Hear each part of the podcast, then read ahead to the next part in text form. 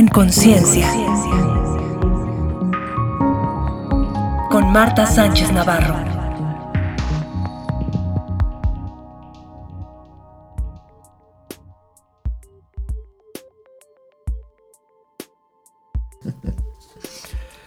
Hola amigos, ¿cómo están? Qué gusto nuevamente en nuestro podcast En Conciencia.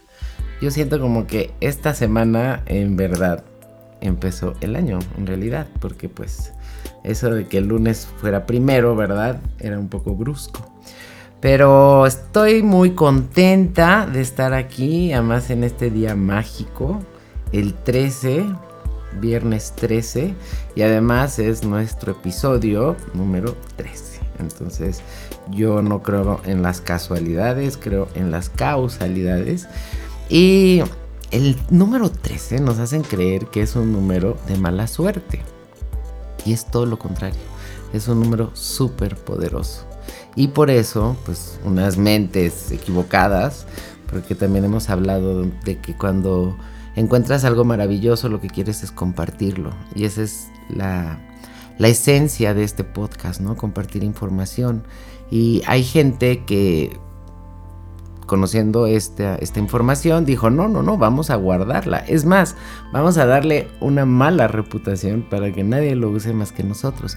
Y si te das cuenta, bueno, ya me fui por otro tema, pero si te das cuenta hay hoteles que no tienen piso 13. Hay este asientos que también se saltan. Es muy loco, como en esta parte dándole la fuerza. Pero mira, ve por ejemplo el logotipo del Bitcoin si tú lo separas, es un 13. El dólar tiene un montón de información, ¿no? Tres escalones, este, las estrellitas, ahí está. En fin, el caso es que me da muchísimo gusto. Terminamos con el, la saga de pérdidas. Tuvo muchísimo éxito. Gracias, gracias desde el fondo de mi corazón.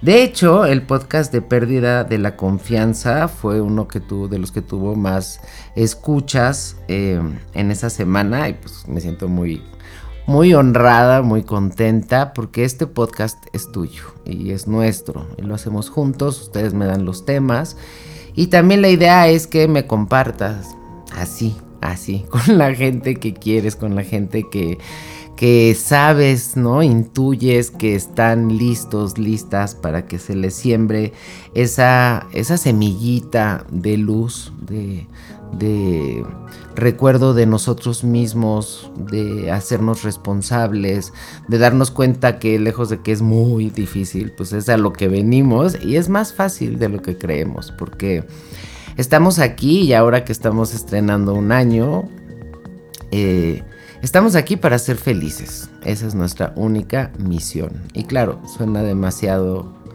rosita, es demasiado lindo y pensamos, pero ¿cómo puedo ser feliz con y tres puntos suspensivos? ¿No? Ahí va o lo emocional, o lo físico, lo económico, o lo que sea. Pero aún si todo eso estuviera resuelto, muy probablemente tampoco seríamos felices. ¿Por qué? Porque no nos educaron a poner nuestra atención en eso. Cuando éramos niños, de hecho, no, y empezamos a crecer, pues queríamos seguir jugando. Y lo que es muy divertido es darnos cuenta ahora de adultos, y unos más adultos que otros, más grandes, que pues es regresar a esa etapa, que realmente sí la vida es un juego y se trata de jugarlo, de disfrutarlo, de reírte. Y conforme vamos creciendo, más bien lo que nos decían era eso, o sea, no puedes estar jugando todo el tiempo y la cosa es seria y pareces niño, no seas infantil. y ahora resulta que hay que hacer un trabajo del rescate de nuestro niño interno, ¿no? Porque ahí se se atoró la energía, por así decirlo. Entonces, pues te recuerdo que esa es nuestra misión, que estamos aquí para ser felices y que este, este podcast es una herramienta para ayudarnos a recordarlo y darnos herramientas de cómo hacerle. Porque pues estamos aquí además de para tener familia y tener experiencias, tener éxito, tener dinero, tener lo que quieras. Sobre todo es para aprender el amor incondicional, ¿ok? A través de eso, el gozo, el disfrutar, el jugar, el reírnos.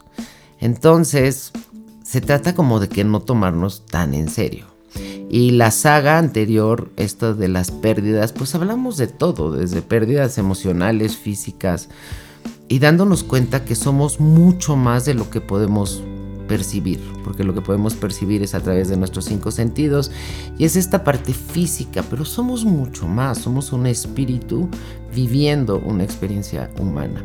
Y cuando uno entiende que todo tiene una razón de ser, ¿no? Un para qué, y que siempre ese para qué es para mi mayor alto bien, para aprender y no identificarnos con el ego, soltar el sufrimiento. Nada más ando haciendo un resumen, ¿eh? Porque, pues, ¿qué creen? O sea, ustedes me ponen de veras unos temas que, pues, son maravillosos porque justamente de eso vamos a hablar, ¿no? De, los secretos de familia, de, los, de, estos como acuerdos silenciosos, como de esta información velada y que como somos energía, como lo que somos en realidad es luz, es espíritu, nosotros podemos sentirlo, ¿sabes? A lo mejor lo que yo eh, recibo, lo que yo veo, lo que entiendo, no concuerda con lo que estoy sintiendo, con la intuición, ¿no? Con este sexto sentido que tenemos. A mí me parece súper interesante porque hemos hablado también de las constelaciones familiares. Yo hice trabajo de vidas pasadas, que bueno, eso es otra cosa, pero más o menos, hace, ¿qué te digo?, 30 años. Y es un tema que a mí en particular me ha llamado siempre la atención. ¿Por qué? Porque si lo único seguro al nacer es que me voy a morir, pues la muerte para mí ha sido un tema muy interesante. Y me fui a hacer trabajo de vidas pasadas, que es como, como eso, como recordar que somos un espíritu viviendo una experiencia humana y en diferentes vehículos, ¿no? En diferentes eh, momentos, épocas, eh, personalidad, carácter, sexo, todo. Y dándonos cuenta de, estas vueltas y vueltas y vueltas, está la constelación familiar, que es como lo de las vidas pasadas es como en macro y lo de la constelación familiar es en micro. ¿Qué quiero decir? Que la constelación familiar lo que va a ver es mis antepasados, ¿sí? Mis papás, mis abuelos, bisabuelos, tatarabuelos, toda, toda esta eh, banda, toda esta energía que yo traigo detrás. Entonces, eh, me parece súper interesante, ¿no? Desde el inicio, desde que Adán y Eva, ¿y cuál era la, finalidad? Pues multiplicaos. y pues mira que lo logramos, ¿no? Que le hicimos caso. Y entonces ha habido una, un incremento en la población desde los años, ¿qué te digo? 1600, por ahí, 700, y de repente, ¡fum! ¿no? A que el día de hoy somos 7 billones de seres humanos. Sea, si te pones a pensar, porque uno, uno se da cuenta de, bueno, yo, mi, me y conmigo, mi familia, mis a lo mejor mis cuates, mis vecinos, ¿no? Pero cada persona que nace tiene un papá, tiene una mamá, tiene unos abuelos, tiene... Y todo esto es mi clan familiar. Y claro que energéticamente pues hay cosas que se repiten, ¿no? Hay temas no resueltos, hay como eh, pactos, promesas. Y justamente los secretos de familia es un tema muy interesante porque en constelación familiar, amigas, amigos, sale. Y sale de una manera que dices, wow, porque te voy a decir algo. Yo teniendo tanto tiempo de ver las constelaciones, te puedo decir que no importa el tema y la intensidad y, lo equivocado que puede parecer, lo que hay detrás siempre es el amor ay, hasta ganas de llorar me dan, ¿sabes? Porque lo que hay detrás es siempre el amor. Es este, yo por ti no voy a tener éxito como tú. Yo por ti me voy a dejar lastimar y vejar como tú. Yo como tú no voy a tener pareja, yo no voy a tener hijos. Yo como tú no me voy a mover. O sea, sí, que uno dice, ¿qué? Pero los hijos quieren cargar con el sufrimiento de los padres. Y lo que es realmente, porque es muy tierno esto, ¿cierto?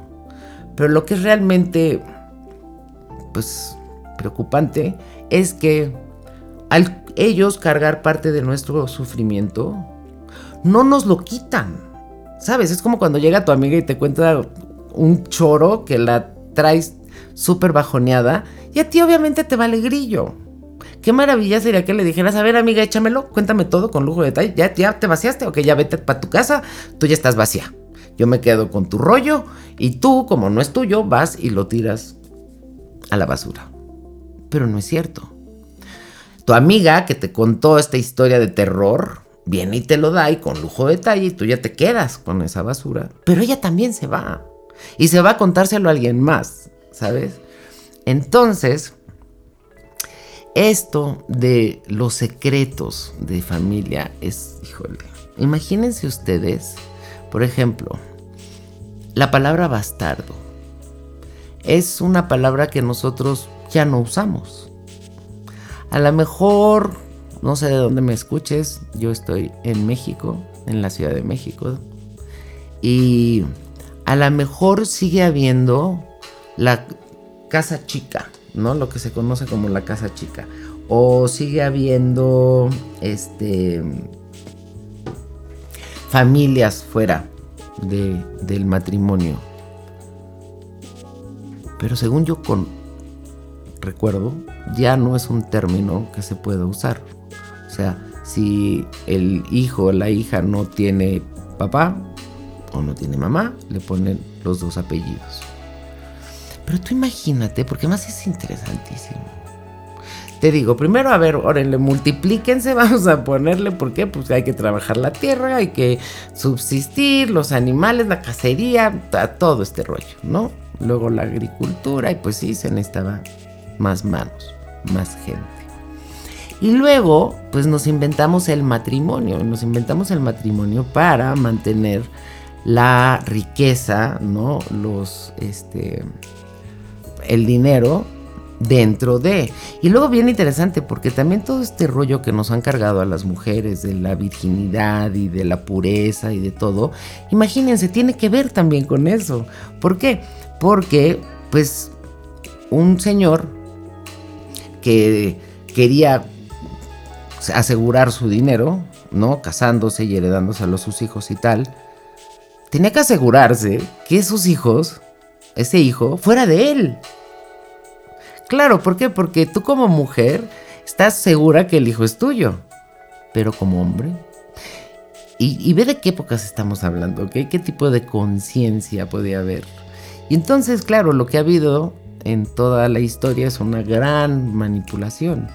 Y la religión también ha tenido su parte y, todo este rollo. Y entonces nos inventamos el matrimonio. Y al día de hoy, porque a lo mejor decimos es una institución caduca, pero al día de hoy hay chavitas de 25 años que están emocionadas.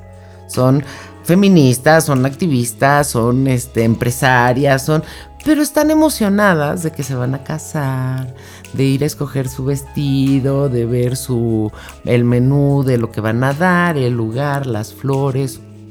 ¿Sí? Este como sueño de princesa. Y a lo mejor lo más revolucionario puede ser de, bueno, pues no por la iglesia, pero sí por el civil, por supuesto, y con todas estas eh, situaciones. Y habrá quienes digan no y también con, con la iglesia. Entonces, el tema de hoy es embarazos no deseados. Pues es la mujer la que se embaraza, es la mujer la que gesta al hijo, es la mujer. Entonces, esto también lo vemos en, en, sexualidad. ¿Por qué nuestra sexualidad es diferente? Porque el hombre puede seguir yendo a embarazar y una mujer, una vez que está embarazada, de alguna manera la sacan del juego. ¿Para qué? Para que geste. O sea, ¿para qué le siguen dando si ya está embarazada? Estamos hablando única y exclusivamente para la reproducción. ¿Ok? Entonces acuérdate, nos desconectaron de el placer envuelto en la sexualidad. Y se creía que la sexualidad era únicamente para la procreación. Tú y yo el día de hoy sabemos, por ejemplo, maravillosamente, que somos de los pocos animales que tenemos sexo por placer, que no necesitamos estar en una etapa de celo. Y eso pues la verdad es una maravilla, porque la sexualidad es una forma de comunicación. Pero ¿qué sucede? Para los varones, pues eso, muy padre. O sea, tienen un montón de espermas, tienen un montón de eyaculaciones, tienen un montón de hijos, ¿no? El otro día estaba leyendo quién era la persona que más hijos tenía. Claro, habrá donado esperma, pero era un número de veras estratosférico. Que yo decía, bueno, en el mundo espiritual, porque, porque es jalar, ¿sabes? Un alma, un hermano, una energía, que si nada más es como, no voy a, a compartir, pues no, si tiene una carga kármica, por así decirlo qué es lo que deseamos, tanto hijos como padres, pues poder estar allí, poder apapacharlos, guiarlos, formarlos, acompañarlos. ¿Qué es lo que quieren los hijos? Pues lo mismo, ¿no? Ese amor. Entonces cuando hablamos de los embarazos no deseados, eh, hay como esta doble moral o esta información errónea, porque una persona no se embaraza porque quiere, cuando no quiere. Claro que dirás, y muchas personas dicen, ay, pero así como se fue a acostar, pues ahora que no sé. A ver, a ver, a ver, no satanicemos nada, porque Acuérdense que lo que tenemos es un mapa de pensamiento que ha sido creado a través pues de esta historia, o sea, venimos de las cavernas, imagínense ustedes, ¿no? Luego la era victoriana y luego la revolución sexual y luego pues aquí donde estamos.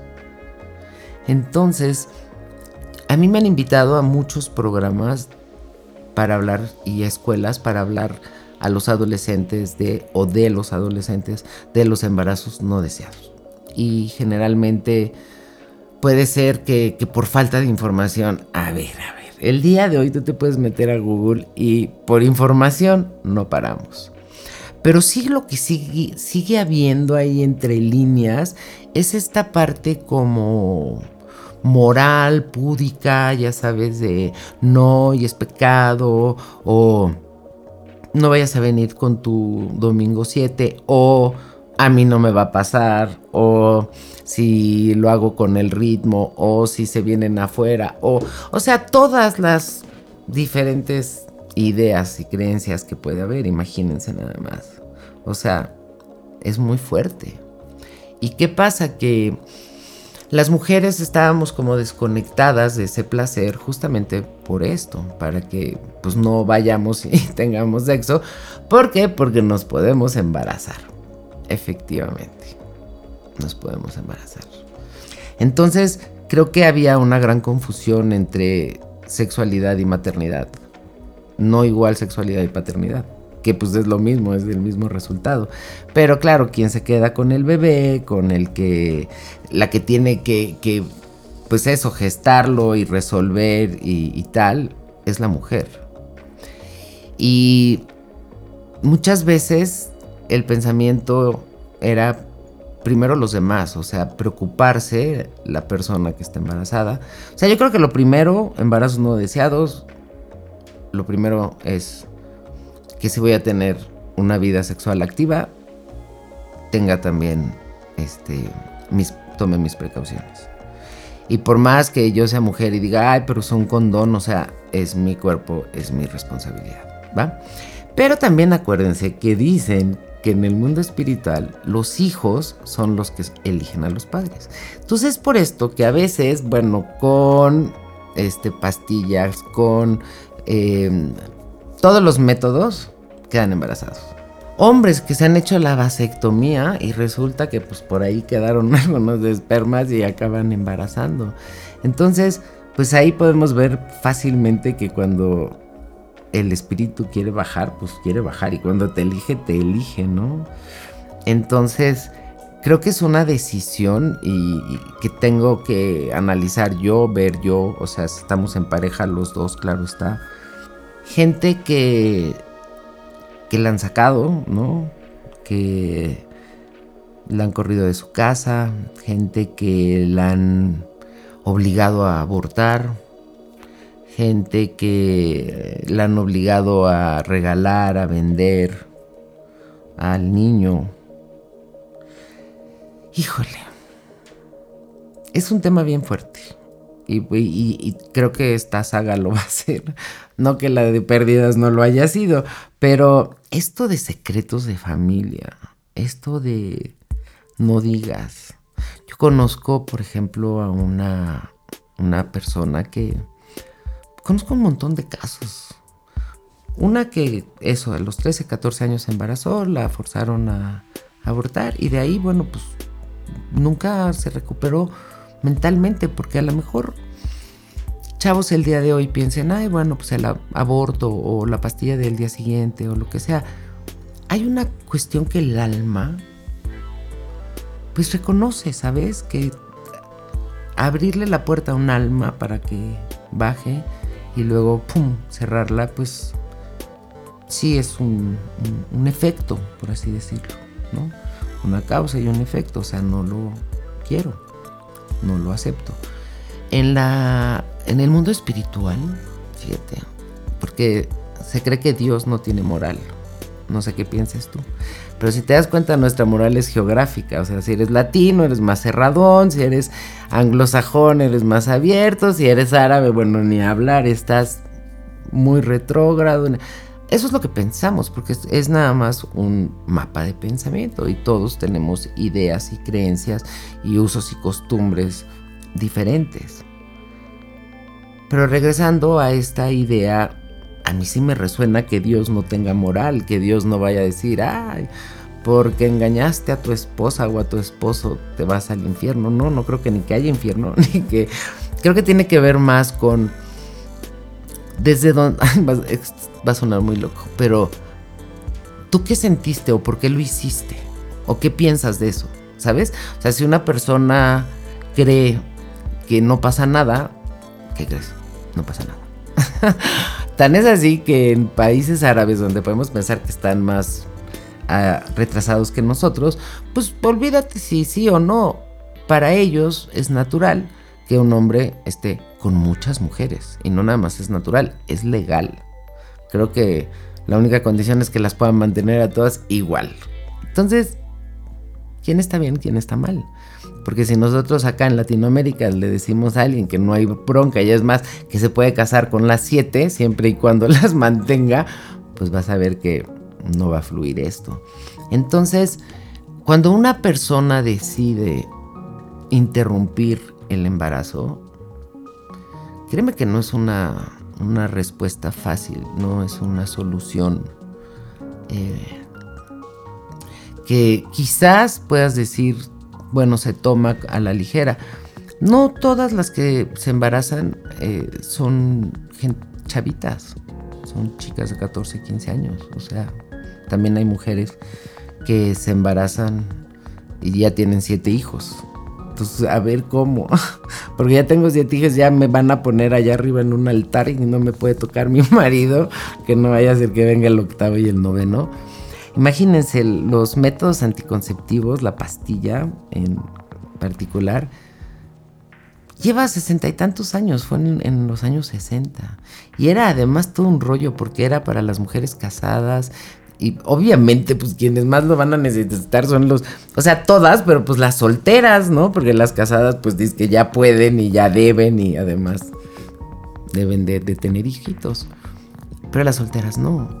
Y creo que era así como que la liga de la moral casi casi se podía meter al cuarto y no, no, unas cosas de verdad, de verdad tremendas y que en, los 60 con la revolución sexual, justamente lo que hace la revolución es el que las mujeres por primera vez puedan eh, decidir cuándo quieren tener hijos y si quieren tener hijos, ¿sabes? Las pastillas daba esa posibilidad y por supuesto que dio esa libertad. Entonces me puedo salir y puedo trabajar y puedo viajar y puedo hacer lo que yo quiera. Entonces, pues repitiendo lo mismo, si vas a tener una vida sexual activa, y esto lo platico siempre con los adolescentes, a ver si tú crees que ya estás lista, listo, está bien. O sea, ¿cuál es la edad correcta? Quién sabe, hace 200 años, a los 14 años, 13 años estaban teniendo hijos, entonces abramos nuestra mente. Pero evidentemente si el adolescente siente que ya está listo, ok, pues ¿qué crees? Junto con eso viene esta responsabilidad, el que te cuides, ¿para qué? Para que no haya un embarazo no deseado. Porque podemos estar expuestos ¿no? a la crítica, al juicio. Esas mujeres que sí lo tuvieron y que dijeron no importa, eh, traían como un estigma, me explicó, como de, mmm, es bien chistoso porque pues podemos tener una sexualidad otra vez como en secreto, pero pues si tienes un hijo, pues es evidente, ¿verdad? Que tuviste sexo a los 14, 15, 16 años. Y pues como te decía ahorita, a esa edad anteriormente era cuando los estábamos teniendo. El que ahora tengamos los hijos a los 30 años, pues créeme que no tiene que ver mucho con la naturaleza, más bien estamos yendo contra natura. Y está bien porque eso es la evolución y que quiere la mujer, pues eso, ¿no? Recuperar terreno, viajar, estudiar, trabajar, emprender. Chido. Y no estoy diciendo que no puedas tener hijos, también puedes tener hijos, pero cuando puede haber enfado, puede haber esta culpa y cuando una mujer está gestando, el bebé se está alimentando de todo lo que ella está sintiendo. Y hay mujeres, hay familias donde se ha embarazado y, lejos de, no, ¿y qué hiciste? Y tal, qué taruga. Ha sido como, wow, un niño siempre es una bendición y, ¿sabes? Entonces creo que tiene que ver mucho con lo que uno trae adentro. Habrá familias también que digan, a ver, no, ve qué edad tienes, no tengas el bebé. Entonces, esto que te decía de que Dios no tiene moral, yo sé que a lo mejor me estás escuchando y puedas pensar, bueno, pero en la semana tal ya entra el Espíritu. El Espíritu siempre, siempre ha sido, siempre será si ese feto, si esa alma es abortada, es, ese embarazo es interrumpido, ¿qué crees? El alma ya lo sabía, el espíritu ya lo sabía y eligió ese vehículo porque iba a pasar eso. Yo sé que esto suena bien loco. Si la mamá en un momento dado se arrepiente y dice, no, no quiero abortar, lo que ese bebé venía a aprender ya no lo aprendió Claro que también hay almas que entran al vehículo donde la mamá a la última hora va a decir, no, sí, sí lo quiero. O sea, son todas las posibilidades. Y yo lo que pues te invito, me invito, es a dejar de juzgar, a dejar de criticar, a dejar de, de querer imponer nuestra creencia, nuestra forma, nuestra idea. Porque ¿Qué sucede con estos secretos? Esta energía que no acaba de salir. Es como en una manguera, ¿ok? La energía va a estar fluyendo y se va a romper por el lado más débil. Como te decía, gente que tuvo abortos y luego no rehizo su vida, gente que tuvo al hijo, pero bueno, pues justamente el problema fue tener el hijo, ¿me explico? Te decía, espiritualmente se dice que es más inmoral traer un hijo no deseado. Pero, no sé, sé de casos donde sí era súper pequeña, estaban en la fiesta, dejaban a la bebé desatendida, con la abuela, la abuela también así como, ¿sabes? O sea, como que... Mm. Y cuando no se dice, cuando se guarda este secreto, cuando se interrumpe de esa forma esa energía, lo que nos aseguramos es que alguien más lo va a repetir. Por ejemplo, leía que el mayor porcentaje de embarazos en, chavitas, en adolescentes, vienen de madres solteras adolescentes. O sea, se vuelve a repetir. Y ahí está la abuela de 30 años cuidando al nieto de su hija de 15 años, 14 años. ¿Y qué nos dice eso? Pues que lo que no se repara se repite. Y que estos secretos de familia vienen también, como te estaba diciendo, de vidas pasadas, vienen de mi clan. Hay una serie que ya les he recomendado, pero bueno, pues para los que no la hayan escuchado, se llama Mi otra yo. Trata el tema de las constelaciones familiares. Es una serie turca y, híjole, nos deja una claridad. Porque imagínate, si las vidas pasadas es este, ¿no? O sea, lo que he hecho, lo que elegí, lo que aprendí, etcétera. Imagínate constelación, porque es este vehículo. Y entonces lo que voy a ver es mis abuelos, mis bisabuelos, te digo, pero también voy a ver a mis hijos y también voy a ver a mis nietos. O sea, wow, wow, la creación, la creación manifestada. Y el día de hoy estamos súper abiertos, ¿no? A esta cuestión de, de, género, de esta cuestión de aceptarlo todo. Yo creo que lo importante es el hablar, el hablarlo, el hablar. Porque esa energía que te digo que va como en la manguera, tiene una forma de salir, hay una válvula de escape, por así decirlo, que es maravillosa y se llama la boca. Entonces a través de la boca tú puedes expresar. Pero claro, si yo voy, una persona va a venir y va a decir, oye, estoy embarazada y sé que mi hermano mayor me va a pegar, que mi papá se va a infartar, que mi mamá se le va a subir el azúcar, que, ¿sabes? Ahí es donde nosotros, que somos los adultos, y si me estás oyendo tú más joven, pues tú también dentro de tu, tu lugar, lo que la vida pide de nosotros es ese trabajo individual, ese dejar de juzgar, ese aceptarlo todo, todo, como es. Y fíjate qué maravilla, suena contradictorio, porque la única forma que yo puedo hacer que algo cambie es aceptándolo y luego cambiándolo. Por eso muchas veces las personas, ah, yo no quiero ser como mi mamá, ah, yo no quiero repetir a mi papá y eres idéntica a tu mamá o idéntico a tu papá. ¿Por qué? Por resistirlos. qué, loco, ¿no? Este, ah, este para allá. Es la resistencia, lo que persiste, lo que resiste, persiste.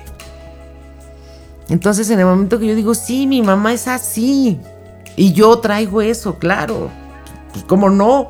¿Quién me gestó? ¿Quién me amamantó? ¿Quién me educó? ¿Quién me formó? Mi mamá. Ok, padrísimo. Hay cosas lindas, hay cosas no tan lindas. Las voy a cambiar. Pero ¿qué crees? En mí, no en mi mamá. Porque luego voy a jeringar a mi mamá. ¿Por qué me diste esto y además cambia para que yo cambie? No, no, no, no, no. Regresamos a lo mismo. Este trabajo es individual. Cada quien su perro y cada quien lo baña. Entonces, en el momento que a mí me deja de importar la opinión de los demás, es porque también yo he dejado de dar mi opinión a los demás. Qué bonito. Y eso me da una enorme libertad.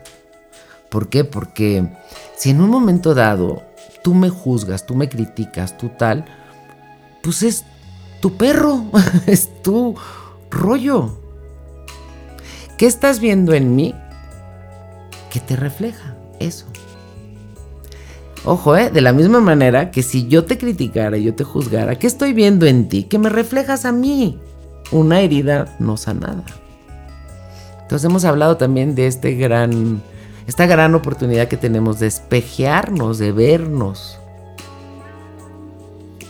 Y entender que sí hay elección y que la elección que hagas es la correcta que sigas tu corazón, que sigas tu saber. Que recuerdes que la primera persona eres tú. La que tiene que decidir eres tú. Claro que si me estás oyendo y no has vivido esta experiencia, pues qué padre. Y si tienes una vida sexual activa, ya quedamos. Cuídate, sé responsable.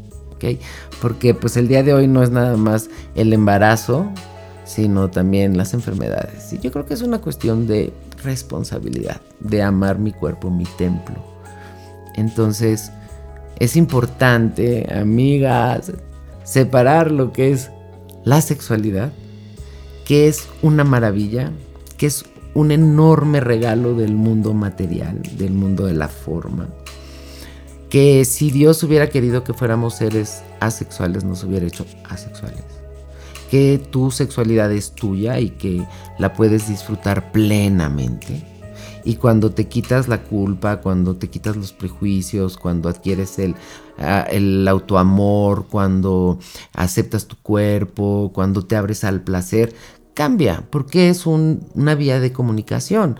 Aquí podremos decir, bueno, entonces nada más con uno, con uno, con diez, como te dé la gana, ¿ok? Porque ya quedamos que, pues la única persona que eh, decide y que tiene la responsabilidad eres tú. Y esto también de pensar de que, ay, pero si tienes uno, no te puedes tener dos, pues ya quedamos que al cruzando el charco puedes tener seis o siete. Entonces, creo que aquí lo importante es abrirnos, el no caer en este juego de los secretos y ser lo más eh, neta posible. Mira, algo que, para terminar, algo que yo he visto, particularmente con las mamás, es que la forma como se presentan con sus hijos es como si ellas fueran, bueno, la Virgen María y luego están ellas perfectas, nunca este, fueron rebeldes, nunca le contestaron a sus papás, nunca se fueron de pinta, nunca hicieron nada. Lo cual no es verdad. Pero cuando un hijo escucha eso y con eso se alimenta y el chavo se va de pinta, se fuma un cigarro, se toma un trago, lo que... O sea, realmente soy un horror.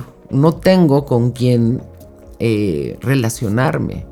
Tampoco estoy diciendo, ay, te emborrachaste, ay, yo a tu edad igual. No, espérame, o sea, buenos como palomas y astutos como serpientes.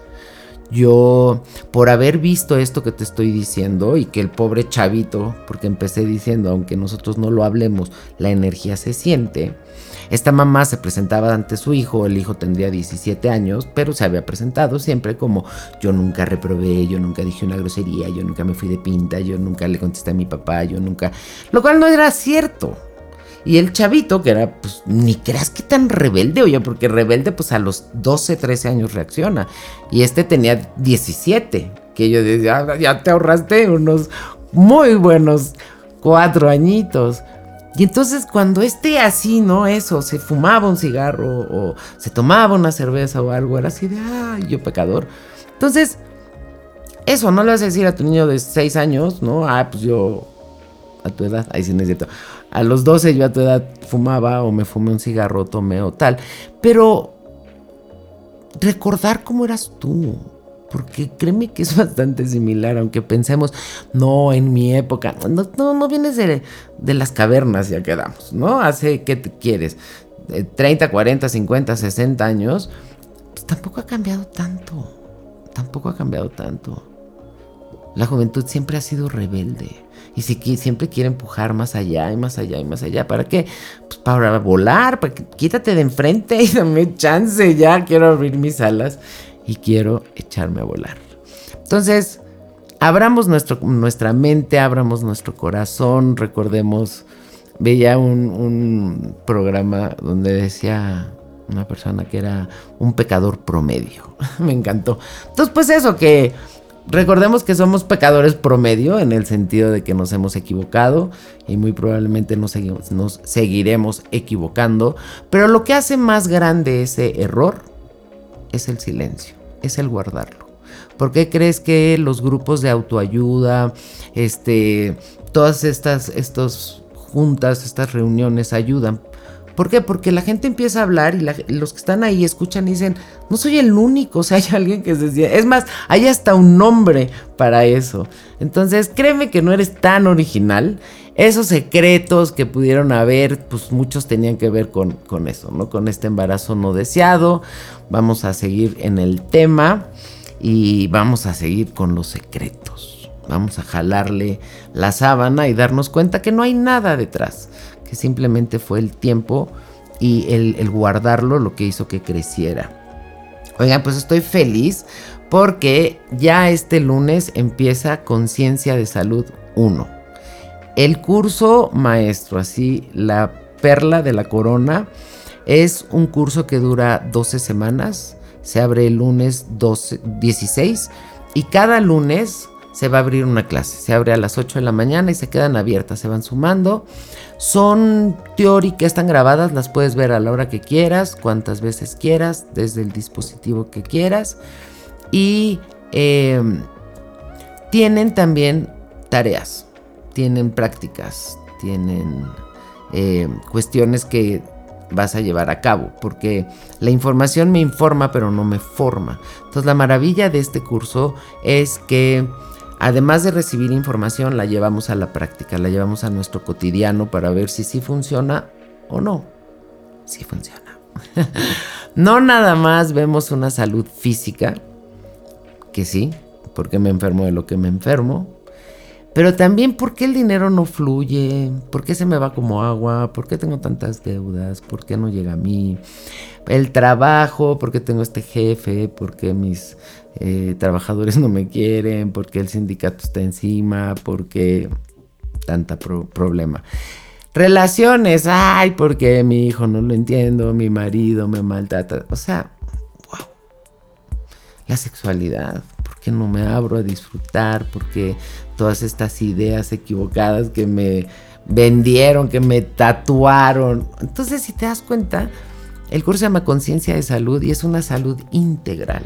Es física, emocional, mental, sexual, eh, de padres, de vocación. Es una delicia. Y yo sé que muchos de ustedes que me están escuchando ya lo tomaron y saben que sí funciona y que funciona muy bien. También, si estás en México, ya vamos a reanudar los talleres. El día 28 de enero, a finales 28, voy a dar, si lo creo, lo creo, que es maravilloso para empezar con todo, ahora ya en marzo, ¿no? Con la primavera. Y el Kibaleón, el 29, en la Ciudad de México. Te invito a que visites mi página www.concienciadesalud.com. Ahí está toda la información. Y me va a encantar trabajar contigo, ya sea en línea o presencial, o las dos. Y ayudarte a, pues a crear ese mundo maravilloso que quieres y que además mereces. Te mando un abrazo muy grande, un beso bien tronado. Que disfrutes mucho tu fin de semana y nos escuchamos en la próxima. Gracias.